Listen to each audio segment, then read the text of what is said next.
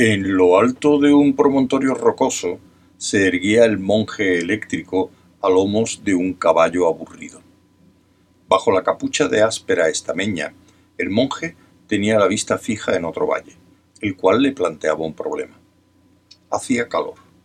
En un cielo vacío y neblinoso, el sol se desplomaba sobre las rocas grises y sobre el césped escaso y reseco. Nada se movía, ni siquiera el monje. El caballo agitaba la cola, azotando levemente el aire con ánimo de moverlo un poco, pero eso era todo. Nada más se movía. El monje eléctrico era una máquina para eliminar electrodomésticos, como un lavaplato o un vídeo. Los lavaplatos limpian aburridos platos, ahorrando las molestias de lavarlos uno mismo. Los vídeos ven aburridos programas de televisión, evitándole a uno la tarea cada vez más tediosa de creerse todo lo que el mundo espera que uno se crea. Lamentablemente, aquel monje eléctrico tenía un defecto. Había empezado a creerse toda clase de cosas, más o menos al azar. Incluso empezaba a creerse cosas que resultaban difícilmente creíbles en Salt Lake City.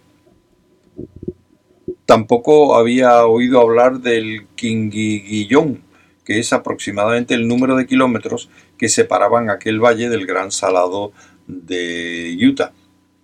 Este era el problema que planteaba el valle. En aquel momento, el monje creía que el valle y todo lo que había en él y en sus alrededores, incluidos el propio monje y su caballo, tenían un uniforme rosa pálido.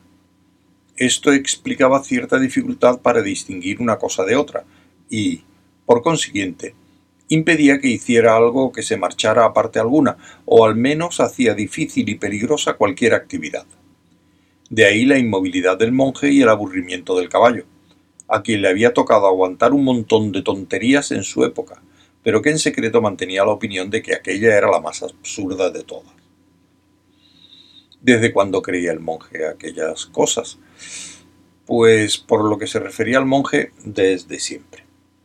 La fe que mueve montañas, o que al menos hace creer contra toda evidencia que son de color rosa, era una fe sólida y permanente, una inmensa roca contra la cual ya podía el mundo lanzar lo que fuese que no se conmovería.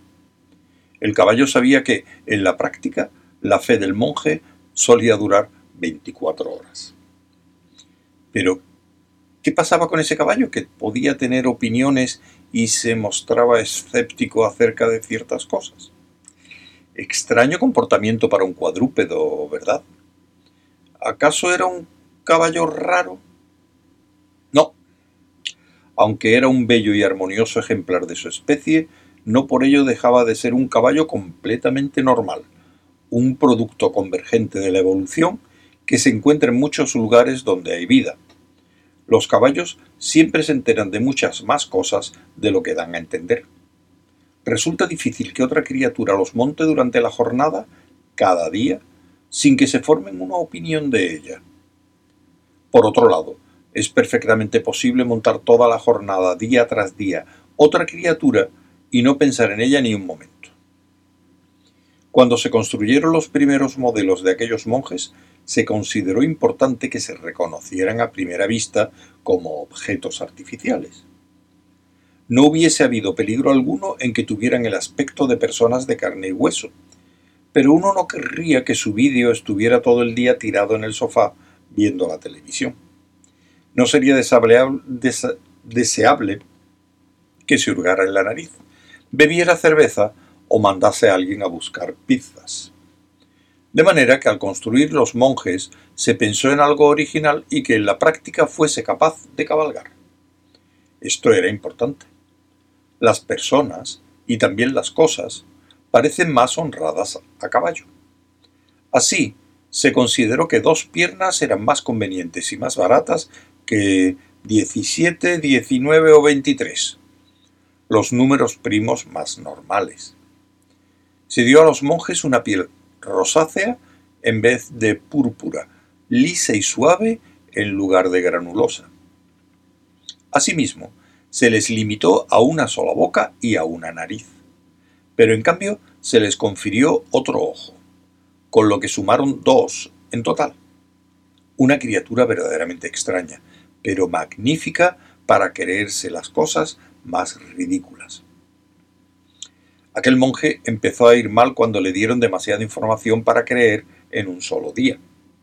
Por error, lo habían conectado con un vídeo que veía 11 canales de televisión a la vez, y eso le propulsó a un banco de circuitos ilógicos. Claro que el vídeo solo tenía que verlos, no debía creérselos también. Por eso son tan importantes los manuales de instrucciones. Así que, tras una febril semana de creer que la guerra era paz, que lo bueno era malo, que la luna era queso azul y que Dios necesitaba que le enviasen un montón de dinero a determinado apartado de correos, el monje empezó a creer que el 35% de todas las mesas eran hermafroditas, y luego se hundió en una depresión. El empleado de la tienda de monjes aseguró que le hacía falta otro panel motriz, pero luego indicó que los nuevos modelos mejorados Monk Plus tenían el doble de potencia, unas características multifuncionales de capacidad negativa que les permitían retener simultáneamente hasta 16 ideas enteramente diferentes y contradictorias, sin que se produjeran molestos errores de sistema.